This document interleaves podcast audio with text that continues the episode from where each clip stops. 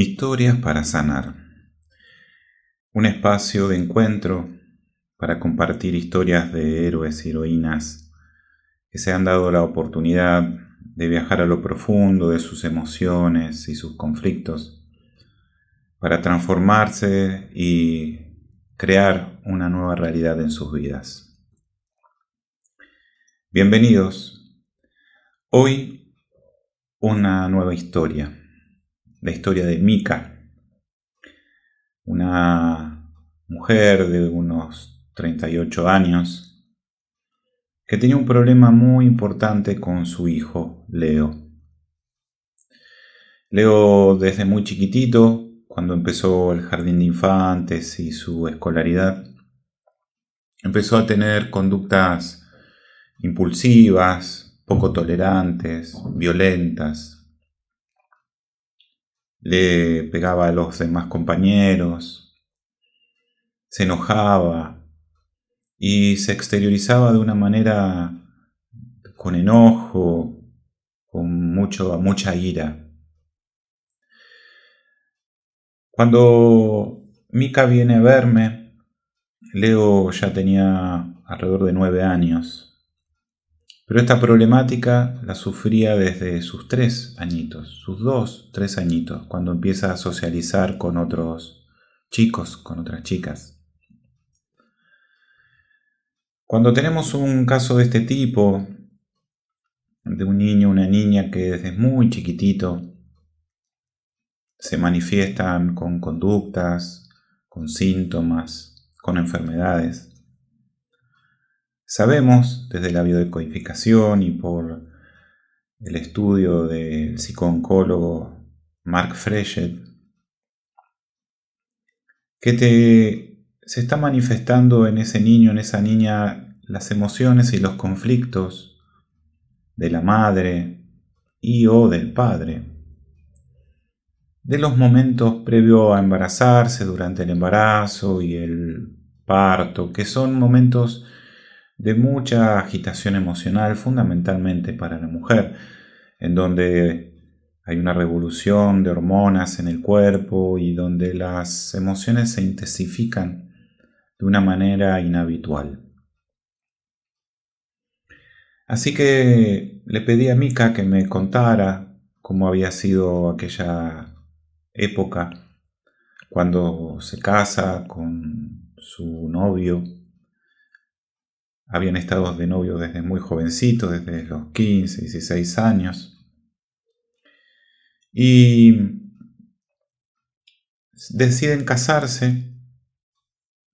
Y cuando deciden casarse, ya venían de novios desde hace ya muchos años. No iban a cuidarse más para poder quedar embarazados y tener un bebé. Se casan a principio de año, en un mes de marzo. Iba muy bien con su trabajo, se sentían maravillosamente bien y a los dos meses ya sabían que estaban embarazados. Una alegría muy grande, un cambio en toda la familia. Pero a los dos meses de embarazo se enteran que la mamá de él, la suegra de Mika, contrae un cáncer de pulmón. Cosa que fue como un baldazo de agua fría para la familia de su marido. El papá de su marido era viajante, estaba bastante poco en la ciudad. Su marido era el único hijo.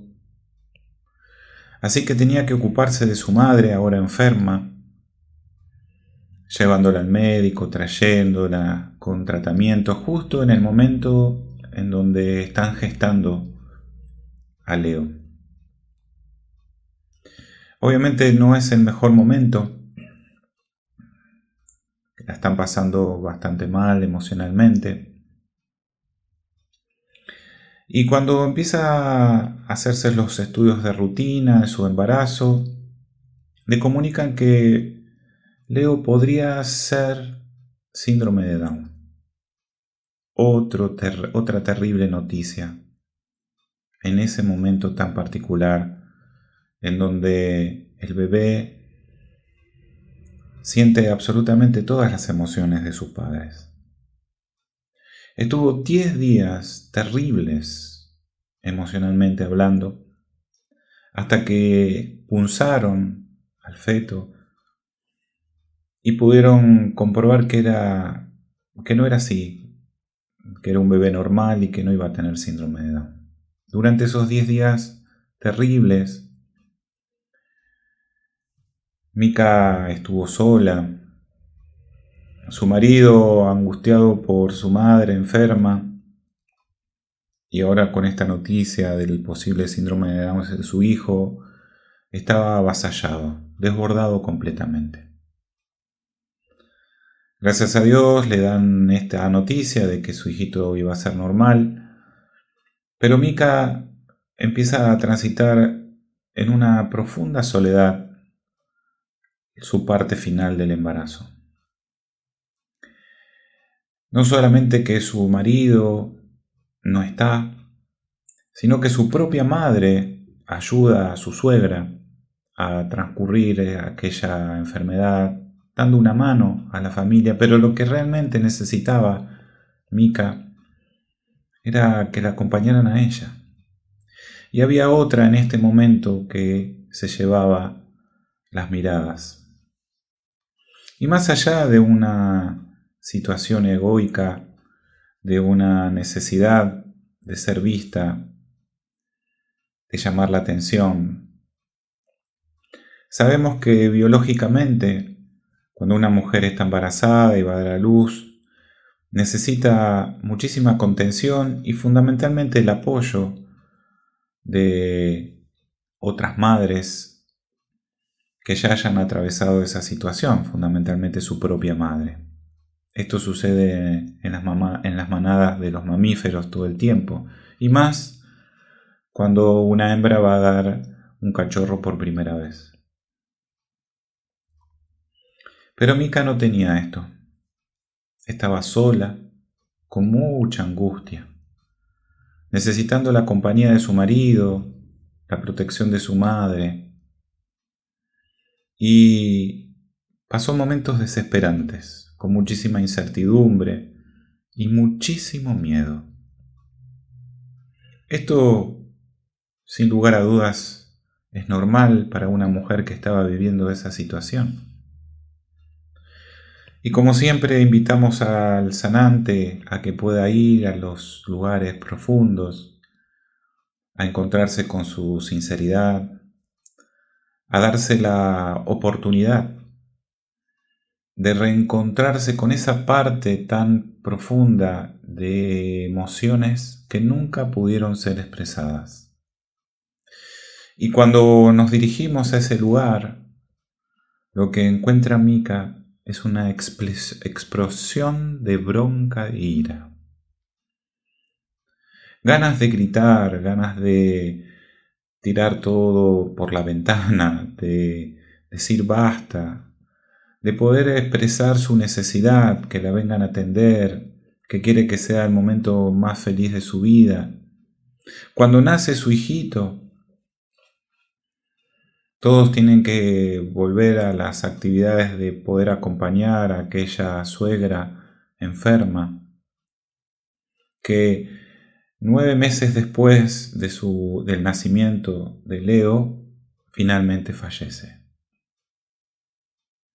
Y tienen que transitar ese duelo en la familia con este bebé recién nacido que merece cuidado, acompañamiento, y que Mika siente que está totalmente sola, con una enorme impotencia, sintiendo que su madre no puede disfrutar a su nieto, que su marido no puede disfrutar a su hijo, pero que fundamentalmente Mika se siente abandonada y desprotegida, vulnerable, con un hijito recién nacido. Y toda esa bronca y toda esa ira y toda esa intolerancia que Mika tuvo que guardarse en el fondo de su garganta, Leo ahora la expresaba todo el tiempo cuando estaba con pares a su alrededor, con otros chicos. Leo no, no, hacía otra cosa que expresar todas aquellas emociones que su madre no había podido expresar cuando él estaba en su panza o en los primeros meses de vida.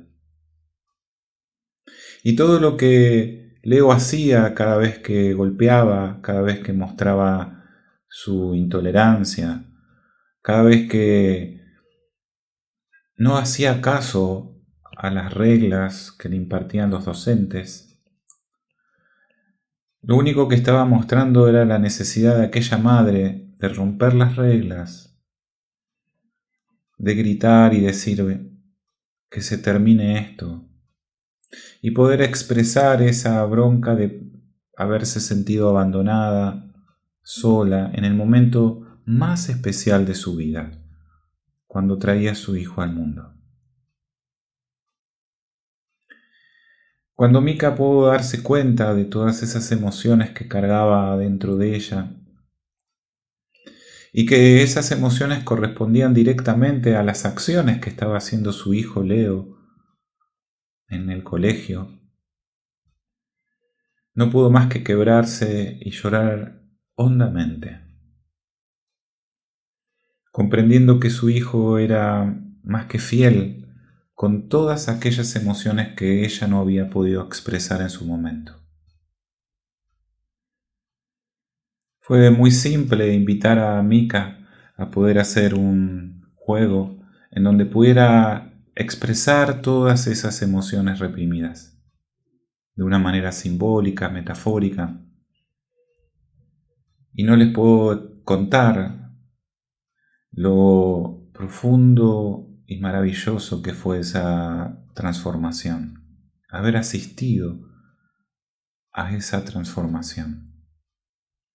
Cuando Mika pudo soltar todo aquello, encontró paz, serenidad, encontró calma en su alma. Y lo que quedaba era poder comunicarle a su hijo Leo que mamá ya estaba en paz. Así que juntos con Mika elaboramos unas frases para que ella pudiera leérselas a Leo cuando estuviera dormido. Sabemos que el oído y el cerebro nunca duermen y de esa manera podemos evitar el filtro del consciente para llegar directamente al inconsciente. No fue necesario más que una sola lectura, una noche. A la semana posterior, Mika se comunica conmigo por un email y me comenta la increíble transformación de Leo. Un chico alegre, feliz, que jugaba, integrado a todos los demás chicos del colegio. La biología es muy sabia. Todos los seres vivos de este planeta nos vamos adaptando para poder sobrevivir. Y nos debemos adaptar al entorno. Mika vivió una situación, un entorno que emocionalmente la sobrepasó, en donde la pasó realmente muy mal. Su hijo Leo había manifestado un programa de supervivencia actuando de una manera que seguramente no iba a permitir sufrir lo que sufrió su madre cuando él estaba en su panza. Pero al mismo tiempo, no le iba a permitir ese programa de supervivencia ser realmente quien es, ese chico dulce, alegre y amoroso. Al liberarnos de esos programas de supervivencia, nos reencontramos con, con lo que realmente somos y cuando nos encontramos con esa parte que habíamos desprendido de nosotros, crecemos, aprendemos, evolucionamos. Hasta aquí la historia de Mika y Leo, que nos cuentan el poder que tenemos cuando nos damos la oportunidad de transformarnos. Y que cada vez que un niño o una niña tienen problemas, síntomas, conductas. Erróneamente nos encargamos del niño o de la niña tratando de arreglar aquello que está desarreglado dentro de ellos y en realidad de quienes más nos tenemos que ocupar es de su madre y de su padre. Porque aquellos niños no hacen otra cosa que manifestar las emociones que sus padres no han podido resolver. Igual que todos nosotros lo hacemos y lo hemos hecho sin darnos cuenta. A partir de ahora, tal vez, tengamos la oportunidad de empezar a reflexionar qué es aquello que nos pasa desde muy pequeño, porque es probable que encontremos una lealtad incondicional con alguno de nuestros padres y repitamos sus emociones. Hasta aquí la historia de hoy. Nos vemos la próxima.